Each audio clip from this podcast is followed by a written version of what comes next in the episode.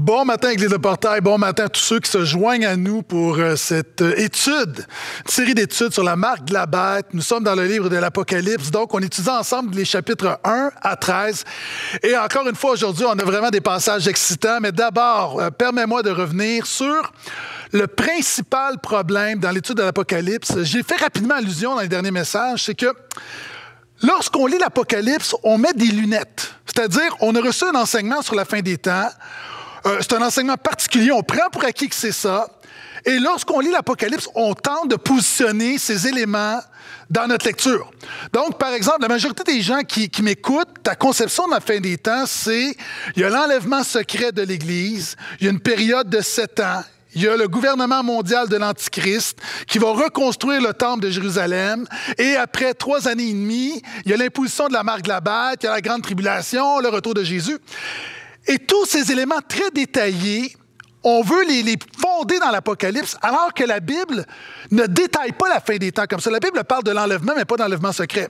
La Bible parle euh, de l'Antichrist, mais pas d'un gouvernement mondial à Jérusalem. La Bible parle du temple, mais pas de la reconstruction à Jérusalem. Et on a des lunettes roses, et quand on met des lunettes roses, on voit tout en rose. Et quand on met des lunettes eschatologiques, euh, c'est-à-dire quand on met des lunettes où on veut voir ces choses, on les cherche dans l'Apocalypse, et ça vient contaminer euh, notre interprétation du livre. Maintenant, euh, cette interprétation, ce que je viens de présenter, je l'ai mentionné, c'est assez récent dans l'histoire de l'Église, c'était avec Darby en 1830. Avant ça, on n'avait pas cette vision de la fin des temps, cette vision détaillée. Euh, ce n'est pas parce que c'est une interprétation populaire qu'elle est scripturaire. Euh, encore une fois, la vérité n'est pas un concours de popularité. Et troisièmement, j'aimerais rappeler à nos amis qui sont un peu hostiles lorsque un pasteur enseigne une interprétation différente de la leur, j'aimerais te rappeler qu'il y a cinq positions au livre de l'Apocalypse. Et ce que j'ai présenté euh, avec ces lunettes roses, c'est une interprétation minoritaire. Donc, certains vont dire, mais non, pasteur Guétan, c'est dans l'Apocalypse. En fait, c'est pas nécessairement l'Apocalypse, ça s'appelle du dispensationalisme. J'entrerai pas là-dedans, mais souvent, cette, cette manière de voir les choses nous amène à lire l'Apocalypse d'une manière littérale. Alors que Jean, dès le départ, dans 1.1, il dit qu'il a reçu, que Dieu lui a communiqué des visions symboliques. Dieu lui a signifié. On avait vu ensemble qu'en grec, ça veut dire vision symbolique. Euh, L'Apocalypse est plein de symboles. On parle de l'agneau immolé. Est-ce que tu penses qu'au ciel, tu vas aller voir Jésus et Jésus va avoir de la laine? Non. Encore une fois, c'est un symbole du sacrifice de Jésus. Lorsqu'on parle de la mer, lorsqu'on parle de la bête qui sort de la mer, est-ce que quelqu'un vraiment regarde le fleuve Saint-Laurent ou l'océan Atlantique s'attendant à voir la bête sortir? Non. On comprend que c'est un symbole. Ça illustre une vérité spirituelle importante. Et on voit l'Apocalypse souvent, non seulement de manière littérale, mais futuriste. J'en ai parlé. Euh, pour la génération de la fin. Alors que Jésus va dire que l'Apocalypse contient, parle de ce qui était, de ce qui est et de ce qui sera. Les vérités illustrées dans l'Apocalypse parlent de, de ce qui est arrivé à la croix, de ce que nous vivons dans l'histoire de l'Église et ce qui va arriver au retour de Jésus. Donc, c'est important de comprendre que lorsqu'on lit l'Apocalypse, ça parle pour nous aujourd'hui. Et finalement, euh, une des choses qui vient nous, empiéter les pinceaux dans notre interprétation de l'Apocalypse, c'est qu'on on, on, on impose notre vision linéaire de l'histoire. OK? Est-ce que tu sais que ce n'est pas tous les peuples qui conçoivent l'histoire de la même manière? Pour nous, l'histoire est linéaire. Il y a un début, il y a une fin. Est-ce que tu savais que pour les Orientaux, l'histoire, elle est cyclique? Hein, D'ailleurs, c'est pourquoi on parle de la réincarnation. On recommence la grande roue. Donc, beaucoup d'orientaux vont voir le temps, non pas de manière linéaire, mais cyclique. D'ailleurs, dans l'hindouisme, on voit le monde, non pas de manière, encore une fois, linéaire, mais comme une grande roue qui tourne. Hein, on voit comme il y a une période, il va y avoir l'ère euh, d'essor, l'âge d'or, une période de déclin, de ténèbres, et on aspire à un nouvel âge. D'ailleurs, le nouvel âge vient de là, de la vision euh, circulaire Maintenant, le peuple de la Bible ne voit pas euh, l'histoire de manière linéaire, mais le voit comme une spirale. Donc, un peu comme les douleurs de l'enfantement, c'est-à-dire, il y a des récapitulations. C'est pourquoi, lorsque tu lis l'Apocalypse, il y a des choses qui reviennent. On va le voir aujourd'hui, alors qu'on va étudier les trompettes, on va voir qu'il y a des éléments. Les trompettes parlent de la même chose que les sauts, mais c'est une autre facette, un autre angle. Donc, c'est important de le comprendre. Et c'est pourquoi la fin du monde arrive trois, quatre fois dans l'Apocalypse. Parce que on revient, on revient, des récapitulations, puis on veut illustrer différentes facettes de l'histoire. Donc, c'est important de se préciser ce que je viens de faire parce que ce matin, on va parler de la marque de la bête et l'Église. Et on va parler notamment du texte des deux témoins dans quelques instants. Et c'est important d'enlever ces lunettes, donc, qui nous prédisposent à voir des choses dans l'Apocalypse qui ne sont pas. Donc, sans plus tarder, ce matin, nous étudions Apocalypse du chapitre 8 à 11. Nous commençons par le chapitre 8, versets 1 à 5. Euh, J'aime prendre le temps de lire la parole de Dieu parce que le succès de la prédication n'est pas dans le messager, mais dans le message. Et c'est important que tu vois ce que la parole de Dieu enseigne. Lorsque la parole de Dieu est proclamée, c'est Dieu qui parle. Donc, c'est pourquoi on prend le temps au portail de lire les textes bibliques. Sans plus tarder, on reprend où on s'est laissé. Après le chapitre 7 où on voit le peuple de Dieu qui est scellé. Maintenant, la parole de Dieu révèle une autre dimension du plan de Dieu dans l'histoire. Donc, voici ce que la parole de Dieu dit. Quand il ouvrit le septième sceau, il y eut dans le ciel un silence d'environ une demi-heure. Le, silence et le jugement. Hein. Lorsqu'il arrive. Donc, on voit que le ciel est un lieu bruyant où il y a de la louange, il y a de la prière. Et là, tout à coup, il y a une demi-heure environ de silence pour dire voici, il y a un jugement qui arrive. Je vis les sept anges qui se tiennent devant Dieu et sept trompettes leur furent données. Et un autre ange vint se placer sur l'autel. Il tenait un encensoir d'or. On lui donna beaucoup de parfums pour les, offrir, pour les offrir avec les prières de tous les saints sur l'autel d'or devant le trône. La fumée des parfums monta avec les prières des saints de la main de l'ange devant Dieu. L'ange prit l'encensoir, le remplit du feu de l'autel et le jeta sur la terre. Il y eut des tonnerres, des voix et des éclairs et un tremblement de terre. Allons maintenant au chapitre 9, on continue. Donc on va aller au milieu des sept trompettes. On va aller rejoindre la cinquième, verset 1. La cinquième, le cinquième ange sonna de la trompette. Je vis une étoile qui était tombée du ciel sur la terre. La clé du puits de l'abîme lui fut donnée. Elle ouvrit le puits de l'abîme. Il monta du puits une fumée, comme la fumée d'une grande fournaise, et le soleil et l'air furent obscurcis par la fumée du puits. De la fumée, des sauterelles sortirent sur la terre. Il leur fut donné un pouvoir pareil au pouvoir des scorpions de la terre. Il leur fut dit de ne pas toucher à l'herbe de la terre, ni à aucune verdure, ni à aucun arbre, mais seulement aux hommes qui n'ont pas le sceau de Dieu sur le front. Il leur fut donné non de les tuer, mais de les tourmenter pendant cinq mois. Et le tourment qu'elle causait était comme le tourment causé par un scorpion lorsqu'il pique un homme. Verset 6. En ces jours-là, les hommes chercheront la mort et ne la trouveront point. Ils désireront mourir et la mort fuira loin d'eux. Ces sauterelles ressemblaient à des chevaux équipés pour le combat. Il y avait sur leur, tête comme des couronnes semblables à de l'or et leur visage était comme des visages humains. Elles avaient des cheveux comme des cheveux de femme et leurs dents étaient comme celles des lions. Elles avaient des poitrails de cuirasse de fer et le bruit de leurs ailes était comme le bruit des chars à plusieurs chevaux qui courent au combat. Elles avaient des queues semblables à des scorpions et des aiguillons et c'est dans leur queue qu'était le pouvoir de nuire aux hommes pendant cinq mois. Elles ont sur elles comme roi l'ange de l'abîme, dont le nom hébreu est Abaddon, qui veut dire destruction, et qui en grec se nomme Apollyon, qui veut dire destructeur. Le premier malheur est passé, voici que deux malheurs viennent encore après cela. Et on va aller à la fin de ce chapitre sur les trompettes, de ces deux chapitres sur les trompettes. Voici le résumé, versets 20 et 21. Les autres hommes qui ne furent pas tués par ces fléaux ne se repentirent pas des œuvres de leurs mains. Ils ne cessèrent pas d'adorer les démons et les idoles d'or, d'argent, de bronze, de pierre et de bois, qui ne peuvent ni voir, ni entendre, ni marcher. Ils ne se repentirent pas de leur meurtre, ni de leur sortilège, ni de leur inconduite, ni de leur vol. Nous voyons premièrement la solution spirituelle de l'Église. L'Église de Jésus a la solution spirituelle aux maux de ce monde. Et nous voyons les sept trompettes. Après sept sauts, il y a sept trompettes. Donc, euh, les sauts, c'est la protection. Les trompettes, pense à Jéricho, c'est le cri de la victoire, c'est l'attaque, c'est le jugement qui vient. Et on se rend compte que les sauts, les trompettes et les coupes, qu'on verra ultérieurement, c'est une récapitulation des mêmes événements, c'est une récapitulation de l'histoire de l'Église. Euh, par exemple, euh, j'aime, euh, je suis un fan de la Deuxième Guerre mondiale, fait drôle de dire comme ça, mais je suis passionné par l'histoire. Et lorsque on, on, visionne des documentaires sur la Deuxième Guerre mondiale, on a l'impression que c'est très linéaire, mais il y a des récapitulations. Ah, par exemple, tu vas avoir un chapitre où c'est Hitler qui va envahir la Pologne. ensuite, tu vas avoir le Blitz en France. Tu vas avoir ensuite le traité avec les Russes et finalement le front Est qui va s'ouvrir, Hitler qui va attaquer euh, la Russie. On voit également tout ce qui se passe au niveau de l'Afrique du Nord avec les Italiens. Tu as un chapitre sur les Japonais dans le Pacifique qui vont attaquer les États-Unis. Tu vois l'entrée en guerre des États-Unis. Tu vois l'Angleterre, Churchill qui résiste au bombardement allemand. Donc, chacun de ces épisodes, en fait, n'est pas linéaire. Souvent, des événements qui se sont produits simultanément, c'est qu'on présente un angle. Et alors qu'on regarde maintenant aux trompettes, c'est un angle de l'histoire du salut. Et ce que maintenant la parole de Dieu est en train de nous révéler, c'est quelque chose de très important. Les sauts sont le jugement universel. Maintenant, on voit les causes spirituelles derrière le malheur de ce monde. On voit les difficultés spirituelles. On voit que le problème de ce monde n'est pas d'avoir plus d'informations, plus de divertissement, mais le problème de ce monde a des racines spirituelles. Et on voit le jugement divin qui est sur ce monde. Ce monde qui a rejeté Dieu, qui, veut vivre sans Dieu. Ce monde qui méprise Dieu. On voit le jugement divin sur ce monde. Et je sais qu'il y a des gens qui m'écoutent et tu es mal à l'aise avec le jugement. Tu n'aimes pas parler de jugement de Dieu. Tu trouves qu'un Dieu d'amour ne peut pas juger le monde.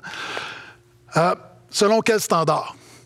Si ta fille se fait violer et que on amène le criminel, le violeur devant un juge, et que le juge dit finalement, c'est un, bon jeune homme, on ne veut pas hypothéquer sa vie, on va lui donner une chance, donc on va libérer, on va seulement lui, donner, lui donner une amende de 1000 dollars. C'est un mauvais juge. C'est un très mauvais juge. Euh, si ton père se fait poignarder, et finalement, on dit non, mais il faut donner une deuxième chance. On est dans une société qui veut faire grâce. On est une société d'amour. Donc, on, on va passer la serviette, on va oublier ça ce serait une mauvaise justice.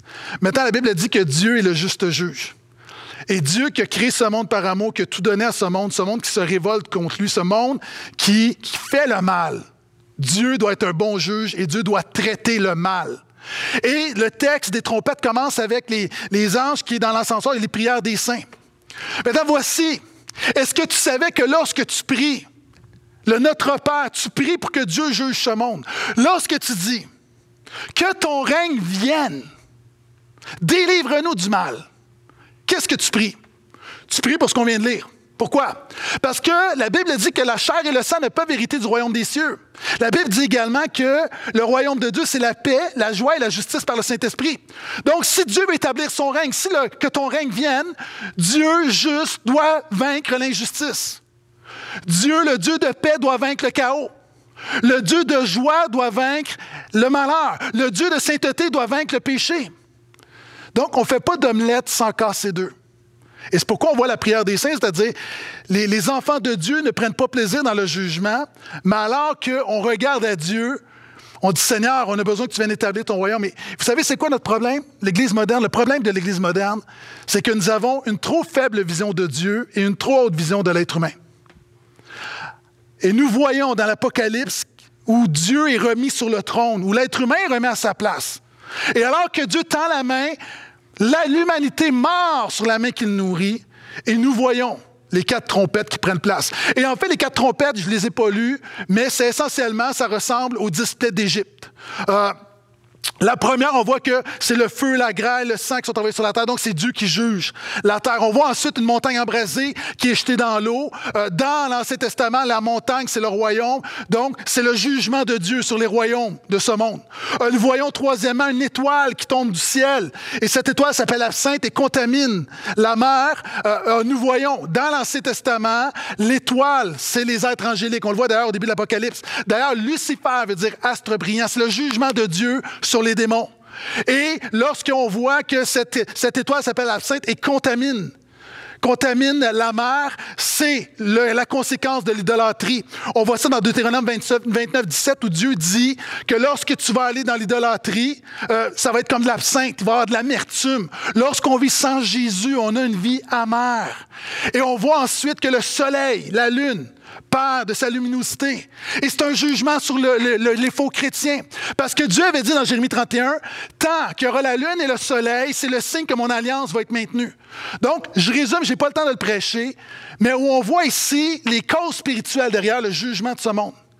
Et on a lu en détail la cinquième trompette, où c'est les fameuses sauterelles. Et ce que nous voyons ici, c'est une action démoniaque. Nous voyons une action démoniaque. On voit une étoile qui tombe, et encore une fois, c'est les anges, c'est un, ange ou un démon. Maintenant, C'est exactement ce que Jésus a dit dans, Luc 10, 18. Il a dit à un moment donné, j'ai vu Satan descendre comme un éclair. Donc, on voit l'étoile qui descend, on voit que c'est, encore une fois, c'est, Satan qui est projeté, et on voit une action démoniaque qui prend place. Et elle sort de l'abîme. L'abîme était vu comme le repère des démons. Et la clé lui est donnée, le pouvoir lui est donné. Jésus a la clé. Donc, Jésus contrôle les démons. Voici ce que tu prends place. Ici, c'est une image des attaques spirituelles démoniaques sur les non-chrétiens. Ici, ce que nous voyons, c'est une génération qui est tourmentée parce qu'elle a rejeté Dieu. Et l'Église, la solution spirituelle de l'Église, nous agissons dans ce monde qui est tourmenté parce qu'il a rejeté Dieu. D'ailleurs, Deutéronome 28, versets 65 à 67, Dieu avait dit que ceux qui se détournent de lui auront des tourments, des tourments spirituels et émotionnels. Et il y a plusieurs images qui sont données. De l'abîme sort euh, plusieurs sauterelles. Dans l'Ancien Testament, les sauterelles, c'est la dévastation. Les Joël notamment. Et encore une fois, dans certains pays du monde, certains pays du monde, lorsque les sauterelles arrivent, elles dévastent tout. Maintenant, ce que le texte est en train de nous enseigner, c'est qu'il y a des attaques démoniaques sur ce monde qui dévastent tout. OK?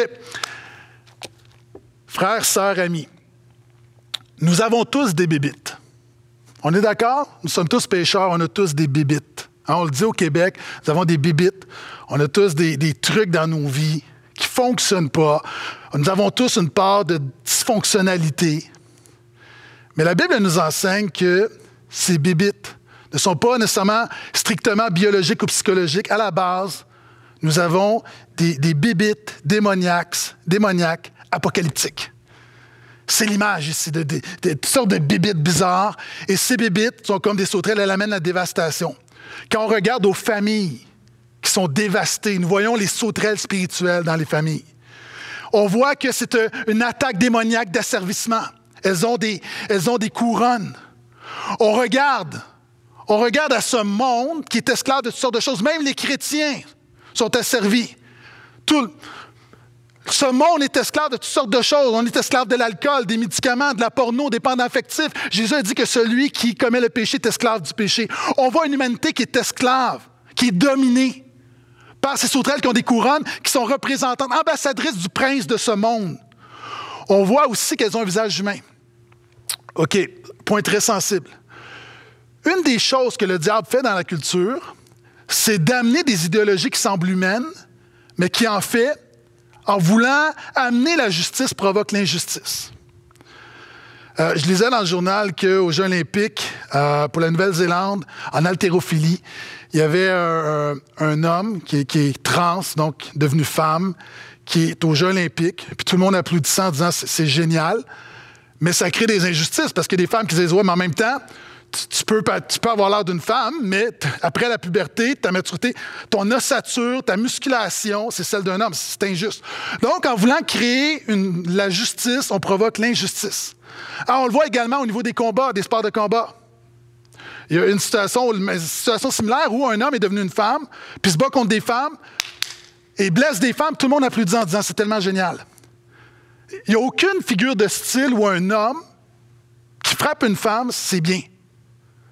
Mais sur la base de la souffrance, de l'humanité, on, provoque l'injustice. je pourrais donner plein d'exemples. On voit, ces sauterelles ont comme des, cheveux de femmes. Ah, hein, puis c'est important comme, c'est pas des femmes, c'est les cheveux. On a dit, on met l'accent sur les cheveux qui sont défaits. Dans la Bible, les cheveux défaits, c'est lorsqu'un lépreux et avait un diagnostic de lèpre, défaisait ses cheveux, c'est signe de l'impureté. Je dis pas que les femmes sont impures. C'est l'image qu'il donne des cheveux qui sont défaits. Euh, donc, on voit encore une fois, une action qui amène l'impureté. Euh, regarde Netflix, prends ta Bible et tente de comparer les valeurs de Netflix avec celles de la parole de Dieu. Donc, on est dans un monde où il y a une action démoniaque, il y a des attaques spirituelles, une attaque de dévastation, d'asservissement, d'humanité, d'impureté, de désespoir. Regarde le verset 6. Ça dit, en ces jours-là, les hommes chercheront la mort et ne la trouveront point. Ils désireront mourir et la mort fera loin d'eux. On pourrait l'appliquer de plein, de manières, mais je pense au Québec avec l'aide médicale à mourir où des gens veulent mourir. Puis, je le dis avec respect. Il y a plein de, de, cas. mais on est dans une culture qui, veut bannir la mort. Hein, on ne veut pas souffrir, puis on aime mieux la provoquer. Hein? Donc, et, on voit que des gens qui, voudraient mourir ne peuvent pas, donc on se donne les moyens de la provoquer. Euh, derrière ça, il y a un grand désespoir. C'est pourquoi, en tant que pasteur, euh, je suis plein de compassion. Parce que derrière ça, il y a un désespoir. Mais c'est le symptôme de ce monde sans Dieu qui est désespéré, qui n'a pas d'espérance. Et nous voyons donc une génération tourmentée. Et ce que la Bible dit, c'est que la cause de ce tourment de notre monde, elle a une cause spirituelle. Et c'est important de comprendre la cause parce que sinon, tu ne règles pas le problème. Ah, il y a, pendant le mois dernier, j'ai euh, eu un épisode où j'étais à l'hôpital parce que j'avais des nausées, étourdissements. Et, puis finalement, depuis à peu près plusieurs mois, je croyais que je faisais des allergies, euh, rhume des foins, pollen, puis je, prenais des antihistaminiques pour régler la situation, puis j'y arrivais pas.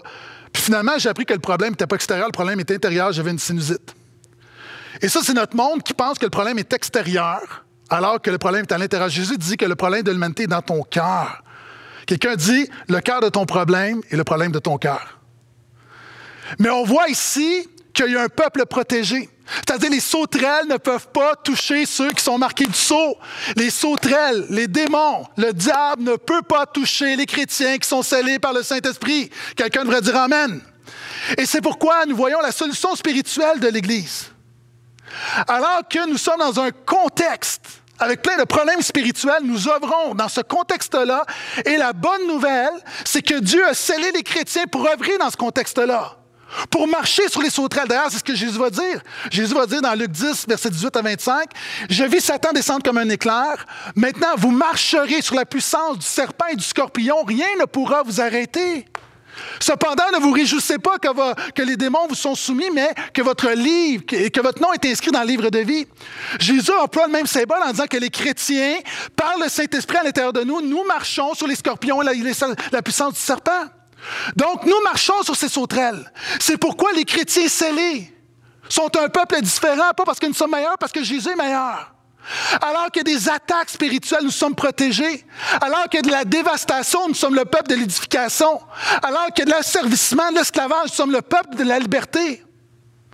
Alors qu'on on met l'accent sur une, une certaine humanité, nous sommes le peuple qui réalise que l'être humain est créé à l'image de Dieu. Nous sommes le peuple de la pureté, sanctifié, nettoyé par le sang de Jésus. Nous ne sommes pas dans le désespoir, nous sommes dans l'espoir. Pourquoi? Parce que ce qui nous détermine, ce n'est pas les sauterelles spirituelles, c'est le Saint-Esprit qui nous a scellés. Alléluia! Et la Bible nous dit que nous avons cette puissance de marcher sur l'ennemi et nous voyons la solution spirituelle de l'Église. L'Église doit être un peuple différent. Vous savez, en Arizona, c'est un endroit où les scorpions sont très euh, venimeux. Et il y a une souris là-bas qui, a un antivenin naturel. Donc, c'est le, seul être, le seul, animal humain, même, on pourrait dire, il n'y a, rien de vivant qui résiste à ce venin, mais cette souris-là, complètement immunisée. Et nous sommes, alors qu'on a l'impression quelquefois d'être dans un monde démoniaque, satanique, il se passe toutes sortes de choses incroyables, nous sommes immunisés par la puissance du Saint-Esprit. Donc, l'Église est la solution spirituelle de ce monde. Deuxième vérité. Voici la deuxième chose que j'en vois par rapport à l'Église et la marque de la bête, Apocalypse 10. Je vis un autre ange puissant qui descendait du ciel, vêtu d'une nuée. Sur sa tête était l'arc-en-ciel. Son visage était comme le soleil, ses jambes comme des colonnes de feu. Il tenait à la main un petit livre ouvert. Il posait le pied droit sur la mer et le gauche sur la terre. Il cria d'une voix forte comme rugit un lion à son cri. Les sept tonnerres firent entendre leur voix. Quand les sept tonnerres eurent parlé, j'allais écrire, mais j'ai entendu du ciel une voix dire Ferme d'un saut ce qu'ont dit les sept tonnerres et ne l'écris pas. Et l'ange que j'avais vu debout sur la mer et sur la terre leva la main droite vers le ciel, puis jura par celui qui vit au siècle des siècles, qui a créé le ciel et ce qui s'y trouve, la terre et ce qui s'y trouve, la mer et ce qui s'y trouve. Il jurait, il jura qu'il n'y aurait plus de délai, mais qu'au jour de la voix du septième, septième ange, quand il s'apprêterait à sonner la trompette, alors le mystère de Dieu s'accomplirait, comme il en avait annoncé la bonne nouvelle à ses serviteurs, les prophètes. Et la voix que j'avais entendue venir du ciel me parla de nouveau en ces termes. Va, prends le petit livre ouvert dans la main de l'ange qui se tient debout sur la mer et sur la terre. Donc Jean dit, j'allais vers l'ange en lui disant de me donner le petit livre. Il me dit, prends-le et avale-le. Il remplira d'amertume tes entrailles, mais dans ta bouche, il sera doux comme du miel. Je pris le petit livre de la main de l'ange et je l'avalai. Il fut dans ma bouche doux comme du miel, mais quand je l'eus mangé, mes entrailles furent remplies d'amertume. Finalement, verset 11, puis on me dit, il faut que tu prophétises de nouveau sur beaucoup de peuples, de nations, de langues et de rois. Après la solution spirituelle de l'Église, on voit la mission spirituelle de l'Église. On voit un ange qui représente Jésus. Donc, il est dans les nuées comme Jésus. On voit que l'arc-en-ciel est là, symbole de la fidélité, de la compassion, de la grâce de Dieu. Euh, on voit son visage comme le soleil, ses jambes. Il, se tient. Hein, les pieds, c'est la domination. Donc, on voit qu'il représente Jésus. Il tient un petit livre. On a vu déjà au chapitre 5 qu'il y avait un autre livre, un grand livre avec sept sceaux. Et ce que ce petit livre, ce que ce petit livre représente, c'est la petite part de l'Église dans le plan parfait de Dieu. On a vu ensemble que le livre chapitre 5, c'est le plan parfait de Dieu pour l'humanité. Donc, le plan de jugement et de rédemption de l'humanité. Maintenant, c'est un petit livre, c'est-à-dire, c'est notre part à nous, la part de l'Église. Pourquoi c'est un petit livre? Parce que l'Église, euh, encore une fois, n'est pas une fin en soi. Dieu a un plan plus grand que l'Église, mais l'Église est inclue dans son plan. Alors, par exemple, euh, qui à la maison, si vous êtes parent ou si tu es un jeune, tu as des tâches à faire? Un parent, quand tu demandes à ton enfant de 5 ans de faire de, ton enfant de 5 ans de faire son lit ou à l'adolescent de, euh, de, nettoyer la salle de bain ou au jeune adulte de payer une pension, euh, pourquoi? Est-ce que c'est parce que tu es incapable de le faire? Non, tu peux le faire toi-même. Même, ça serait plus simple de le faire toi-même. Euh, en fait, c'est que tu veux responsabiliser ton jeune puis tu veux lui donner la joie de participer à la vie de la famille. Maintenant, Dieu nous appelle à faire la mission, pas parce que, parce que Dieu a besoin de nous, parce qu'il veut nous donner la joie de participer à son plan. Et l'Église a une mission. Moi, je sais, mon, mon, fils est arrivé à la maison à un moment donné, puis il me dit Papa, euh, moi, chez, chez mes tel ami, euh, parce que chez nous, les enfants remplissent vite de la vaisselle. Bon. Puis il me dit Chez tel ami, la mère ne veut pas que ses enfants remplissent le lave-vaisselle. Je dis Pourquoi parce qu'elle a, peur que les enfants brisent la vaisselle, parce que, bon, les enfants font pas attention, puis finalement, clac, clac, clac, puis ça va briser la vaisselle. Il dit, qu'est-ce que tu en penses? Je, suis prête à prendre le risque. Je suis prête à ce que, prendre le risque que tu brises la vaisselle. Dieu prend le risque que son Église imparfaite fasse la mission de manière imparfaite. Dieu est spécialiste dans la restauration de ce que l'Église casse, de ce que l'Église brise. La bonne nouvelle, c'est que nous avons un plan. Et ce plan-là parle que Dieu nous a révélé à nous le mystère de la bonne nouvelle. Pendant des, millénaires, Hein? Les démons, Satan et l'humanité ne connaissaient pas le plan de Dieu. Comment Dieu était pour sauver l'humanité? Alors que Dieu avait dit, j'avais sauvé l'humanité, c'est un mystère. La Bible parle de ce mystère. Maintenant, ce mystère a été révélé par Jésus-Christ. C'est pourquoi le texte parle de la bonne nouvelle. Voici la bonne nouvelle. Voici ce qui a été révélé. Ce monde que Dieu a créé par amour, par compassion et il nous a tout donné. Nous avons choisi de vivre sans Dieu, d'établir notre propre standard et nous avons méprisé Dieu. Nous avons marché dans notre orgueil. Ça a amené la mort, la dévastation. Mais Dieu a tant aimé le monde qu'il a envoyé son Fils. Dieu, le Fils, est venu sur la terre. Jésus est devenu homme. Il a marché sur cette terre, il n'a jamais péché, il a fait le bien, il a guéri les malades, il a aimé les gens, il a prêché la bonne nouvelle. Mais on l'a amené à la croix, il est mort. Lui qui était juste, il est mort pour des injustes. La mort n'a pu le garder, il est ressuscité. Et après sa résurrection, il est monté où il siège sur le trône, il a envoyé son esprit à l'intérieur de nous. Nous sommes salués du Saint-Esprit. Et il promet de revenir maintenant pour créer toutes choses nouvelles. Ça, c'est la bonne nouvelle. Et Dieu nous a révélé cette bonne nouvelle. Mais nous avons non seulement la responsabilité de la révélation, mais de la prédication de la bonne nouvelle. Et c'est ce que le chapitre 10 nous enseigne. Cette révélation de la bonne nouvelle, c'est que la bonne nouvelle de la grâce. Jésus a dit tout est accompli. OK, toutes les religions du monde, toutes les philosophies du monde enseignent le salut par les œuvres. Il faut que tu fasses plus, il faut que tu sois une bonne personne, il faut que tu réalises par toi-même. Le christianisme est unique. Il enseigne que nous sommes sauvés par grâce au moyen de la foi. Ça veut dire quoi? Quand Jésus dit tout est accompli, ça veut dire que tu ne peux rien rajouter à l'œuvre parfaite de Jésus. Si tu vas au Louvre ou au Musée des Beaux-Arts et tu vois une peinture de Picasso, puis tu arrives, tu dis, hum, il me semble qu'il y a quelque chose qui ne fonctionne pas, je vais améliorer le Picasso. Tu arrives avec ta peinture, puis tu améliores, hein? Un petit, il me semble que je mettrais une petite touche de rouge. Puis tu améliores le Picasso. Mon ami, on va aller te voir en prison. Pourquoi? Parce que tu ne peux pas améliorer un chef-d'œuvre. Tu ne peux pas améliorer par tes œuvres le chef-d'œuvre de la croix de Jésus. C'est la bonne nouvelle. Et nous avons la mission de l'annoncer. Et c'est pourquoi euh, l'ange dit à, Jean, mange le livre. C'est-à-dire, identifie-toi à la bonne nouvelle. Que la bonne nouvelle t'imprègne. Mais il dit, il va se produire deux choses, puis Jean l'expérimente. Dans sa bouche, la bonne nouvelle, elle est douce, c'est doux, mais dans ses entrailles, c'est amer. Une allusion à Ézéchiel 3. Qu'est-ce que ça veut dire? Ça veut dire qu'alors que nous, les chrétiens, nous avons fait de Jésus notre Sauveur, notre Seigneur, euh, on se réjouit de la bonne nouvelle. Mais on réalise que tous ceux qui rejettent Jésus, c'est une mauvaise nouvelle. Donc, la bonne nouvelle, elle est douce. La mauvaise nouvelle, de la colère de Dieu, elle est amère. La grâce, notre salut par grâce, c'est doux. Mais ça nous dit que si le salut par grâce, que tous ceux qui le rejettent, le jugement de Dieu est encore sur leur vie. C'est amer. Le salut est doux, la perdition, elle est amère. Notre espérance du ciel, c'est doux. Mais on réalise qu'une multitude finira en enfer. C'est amer. La gloire de Dieu, c'est doux, mais c'est précédé par l'amertume de la croix. Le fait d'être sauvé, d'être un enfant de Dieu, quelle joie, c'est doux. Mais quand on pense à nos proches, à nos, notre femme, peut-être à notre mari, à nos enfants, à nos parents, qui ne connaissent pas le Seigneur, c'est amer.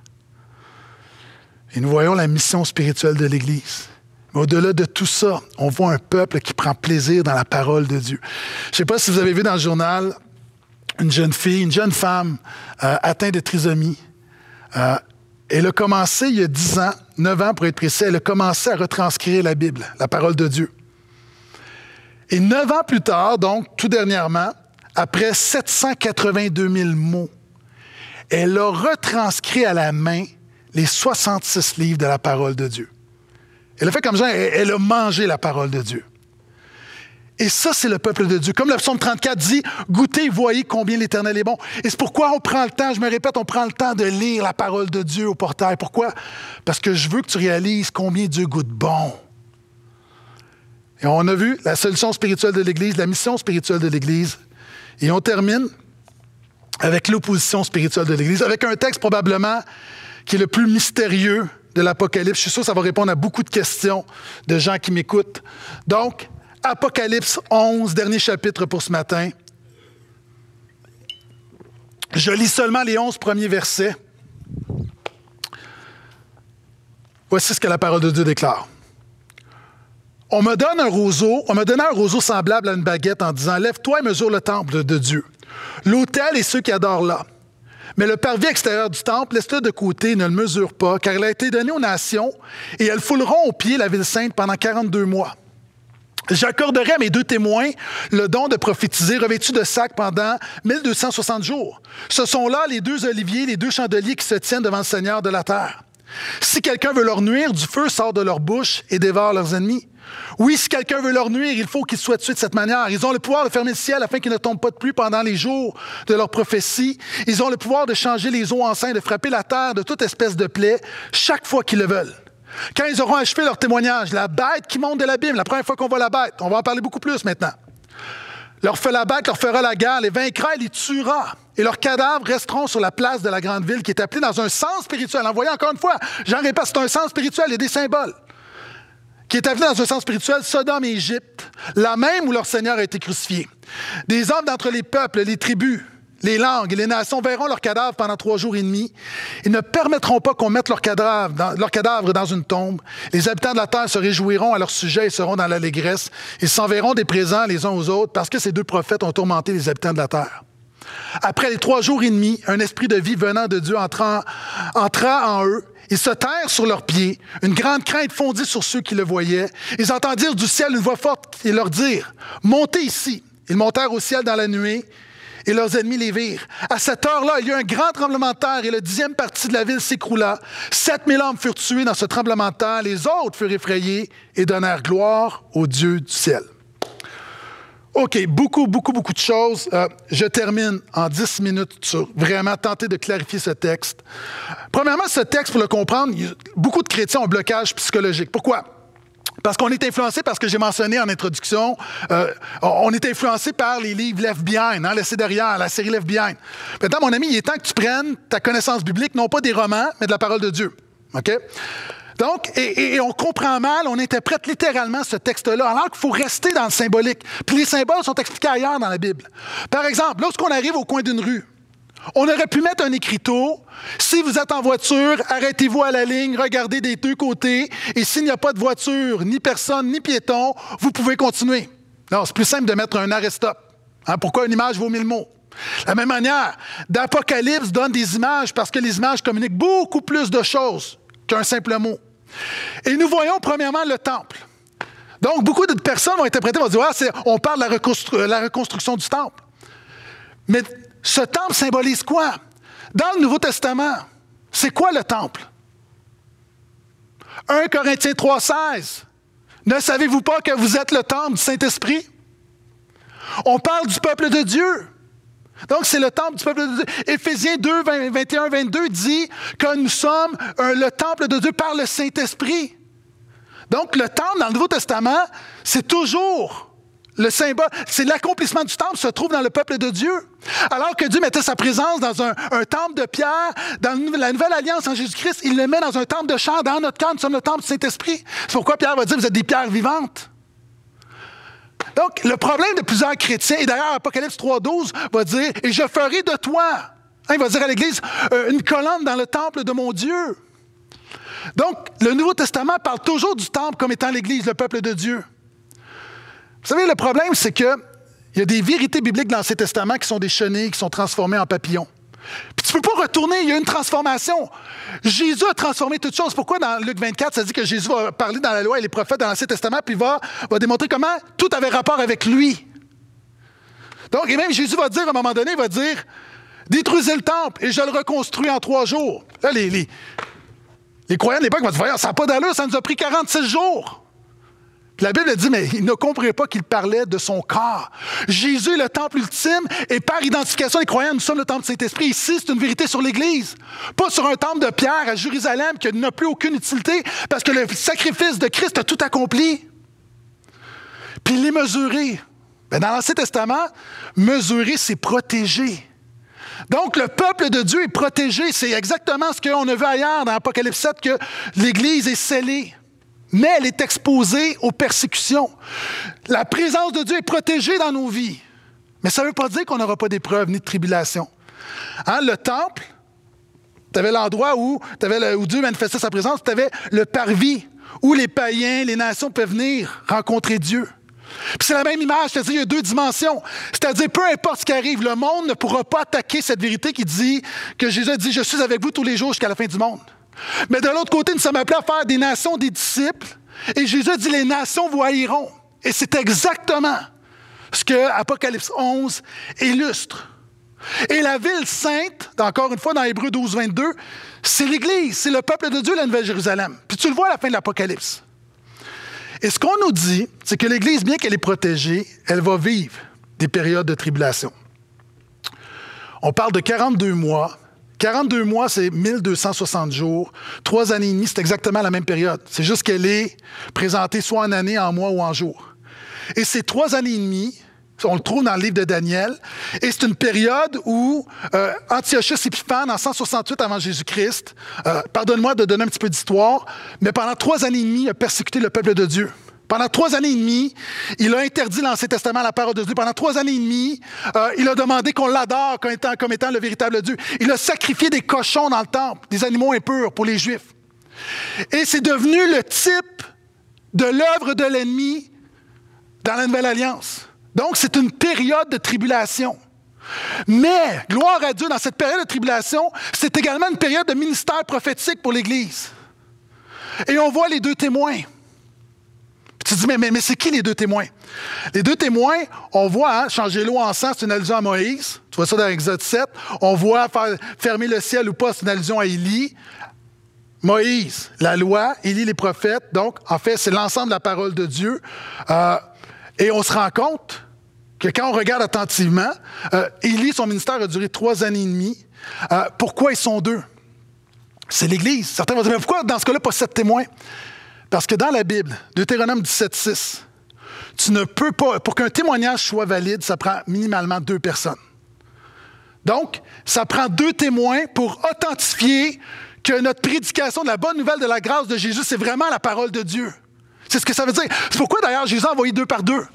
Dans la culture de l'époque, deux, c'est authentification, c'est l'authentification. Donc, nous voyons que Dieu authentifie le ministère de l'Église.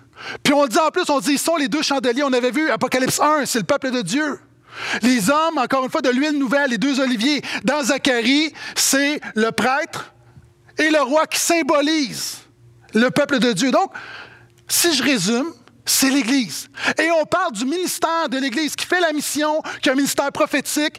Et lorsque ça dit que le feu sort de sa bouche, c'est l'autorité déclarative, c'est-à-dire Dieu dit à Jérémie, je pense chapitre 5, il lui dit, que lorsque tu parles de la parole, lorsque tu prophétises, je mettrai mon feu dans ta bouche. Donc, lorsque les pasteurs nous prêchons, lorsque tu témoignes de Jésus, il y a un feu, c'est-à-dire il y a une autorité dans tes paroles. Et la Bible dit, alors qu'il y a une période, présentement nous sommes dans cette période, dans ce 42 mois, ces trois années et demie, qui ne sont pas nécessairement euh, une durée, qui sont une ère, une ère théologique. Euh, nous voyons, c'est une, période où l'Église fait le ministère, mais où il y a de l'opposition. Et ça dit qu'à un moment donné, la bête arrive et s'oppose. La bête, on, on trouve ça dans Daniel 7, 21. Je vais y revenir, qui symbolise le type de l'Antichrist. Euh, je veux juste te dire que le même Jean qui écrit l'Apocalypse a écrit dans 1 Jean 2, 18 en disant Vous avez entendu dire qu'un Antichrist vient? Moi, je vous dis qu'il y a plusieurs Antichrists. Donc, on parle d'une culture, on parle de ce monde qui est antichrétien. Donc, alors que l'Église prêche la bonne nouvelle de la grâce, c'est pas toujours bien reçu. Pourquoi? Parce qu'il y a un esprit contraire dans la culture. L'esprit de l'Antichrist qui prend place. Et lorsque on parle, on voit le monde est hostile à Dieu. Euh, et on dit à un moment donné que la bête va les tuer, va les vaincre. Ça veut dire quoi? Ça veut dire que l'Église a rarement eu une grande influence politique. Hein, L'Église est, souvent insignifiante, mais elle a un témoignage puissant. Même Jésus va dire, Lorsque le Fils de l'homme reviendra, trouvera-t-il la foi sur la terre? Ça veut dire qu'au fur et à mesure que l'histoire de l'Église avance, dans plusieurs parties du monde, l'Église est méprisée. D'ailleurs, hein, lorsqu'on dit ils sont tués, ils sont sur la place publique, dans la culture de l'époque, lorsque tu ne mets pas un mort, un cadavre dans une tombe, c'est un manque de respect. Donc, ce qu'on dit, c'est que la culture va mépriser l'Église. La culture méprise l'Église, manque de respect envers l'Église, bafoue l'Église. Certains endroits persécutent l'Église. C'est l'œuvre de la bête. Je vais y revenir.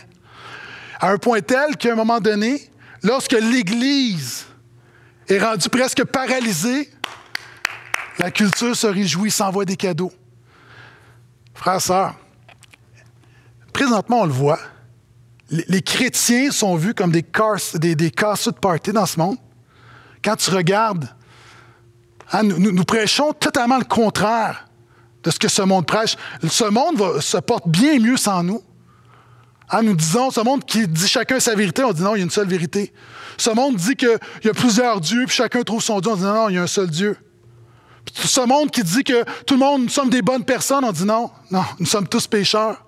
Puis ce monde dit que tout le monde va au ciel, dans le nirvana, puis non, non, non, non. La colère de Dieu est sur les pécheurs, et si tu ne te repens pas, tu finis en enfer. Hein? Ce monde qui dit couche avec qui que tu veux, fais ce que tu veux. Nous autres, nous, continuons de croire à la sainteté du mariage.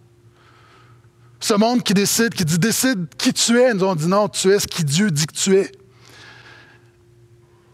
Donc, lorsque l'Église est silencieuse, le monde se réjouit. C'est ce, que, le texte nous dit, une opposition. Mais voici la bonne nouvelle. La bonne nouvelle, c'est qu'on voit qu'à un moment donné, un esprit de vie revient. Ça veut dire quoi?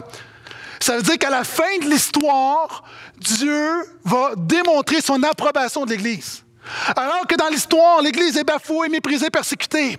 Il viendra un temps où tout le monde va voir que l'Église est véritablement le peuple de Dieu. Puis tu analyses à Ézéchiel 37, on a vu Élie, que Dieu qui l'amène dans sa présence, c'est pour démontrer son approbation. Et Jésus a dit dans Matthieu 24, 30, lorsque le Fils de l'homme reviendra sur les nuées, les gens de toute tribu le verront. Il va venir un jour où Jésus revient. Et alors qu'il va revenir, il va enlever son Église. Et tout le monde va le voir. C'est pourquoi l'enlèvement secret, c'est pas dans la Bible. Il y a un enlèvement et tout le monde va le voir. Et tout le monde va réaliser que ces chrétiens qu'on a méprisés, que ces chrétiens qu'on a bafoués, que ces chrétiens qu'on dit qu'ils n'ont pas d'allure, ils sont le peuple de Dieu. Et à ce moment-là, Dieu va mettre un sceau sur nous, c'est-à-dire un sceau d'approbation. Et c'est ce que le texte dit. Au retour de Jésus, ils vont voir et tout genou fléchira et confessera que Jésus est Seigneur la gloire de Dieu le Père. Il y a des gens qui vont le faire volontairement, puis il y a des gens qui n'auront pas le choix de le faire devant la gloire de Dieu. Et nous voyons que malgré l'opposition, notre espérance, c'est qu'un jour, tous verront non seulement Jésus va revenir, mais l'Église avec Jésus. Dans un avion, il y a un, il y a un homme qui s'assoit à côté d'une femme noire. Puis l'homme s'assoit, puis l'homme, est raciste, il dit Moi, je ne veux pas être à côté d'elle. Non, non, il n'est pas question, je ne m'assois pas à côté d'elle.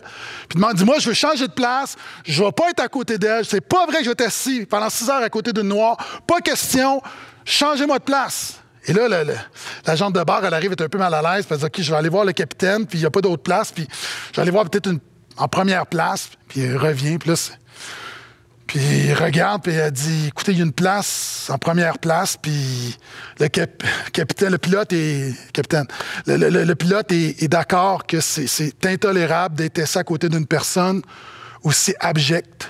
Donc, madame, veuillez me suivre, s'il vous plaît. Et finalement, c'est l'homme raciste qui reste à sa place, mais tous voient, encore une fois, que la faveur de Dieu, c'est elle qui est honorée. C'est la femme noire qui est honorée. De la même manière, ce peuple, ce monde nous déshonore, mais un jour, Dieu va nous honorer. C'est ce que le texte nous enseigne. Puis on voit qu'ils vont, les nations le voient, puis ils vont, regarde bien, ils disent, euh, ils vont donner gloire à Dieu. En fait, ils ne donnent pas gloire à Dieu. C'est une allusion à Daniel. Puis je rappelle que j'ai fait ma maîtrise dans Daniel. C'est un livre que je connais quand même un petit peu. Puis c'est le roi Nabucodonosor qui donne gloire à Dieu, mais qui ne se repent jamais. Hein? C'est comme tu n'as pas le choix. Il y a des, un moment donné, à la fin des temps, quand Jésus revient, les gens n'auront pas le choix de donner gloire à Dieu, mais sans repentance. Et je termine. Je n'ai pas le temps de lire le reste, mais versets 14 à 19, on voit le peuple de Dieu au ciel. Puis je veux juste, juste dire merci Seigneur pour l'Église. Puis il y a des gens, là, ce message est en ligne, puis j'ai vu la semaine dernière, il y a des gens qui, qui sont des littéralistes futuristes. Puis parce qu'un pasteur enseigne Jésus, euh, puis il n'a pas ton interprétation, tu me qualifies de faux prophète, puis de toutes sortes de choses. Puis, sais-tu quoi? Au ciel, on va être à la même place. Frère, on va être à la même place. Sœur, on va être à la même place. Il n'y aura pas une section pour toi puis une section pour moi. Il n'y aura pas une section pour ceux qui sont d'accord avec ton interprétation. Puis on va être tous au ciel. Il n'y aura pas une section au ciel pour les pro-vaccins puis une autre pour les anti-vaccins. Il n'y aura pas une section pour les blancs puis une section pour les noirs. Il n'y aura pas une section pour les femmes puis il n'y aura pas une section pour les hommes. Il n'y aura pas une section pour les pentecôtistes puis une section pour les baptistes. Il y a un seul peuple. Nous serons tous ensemble au ciel à louer Jésus au siècle des siècles. Est-ce que je peux entendre un grand amen à ça? Donc, Apocalypse nous révèle encore une fois l'espérance de l'Église. Soyez bénis.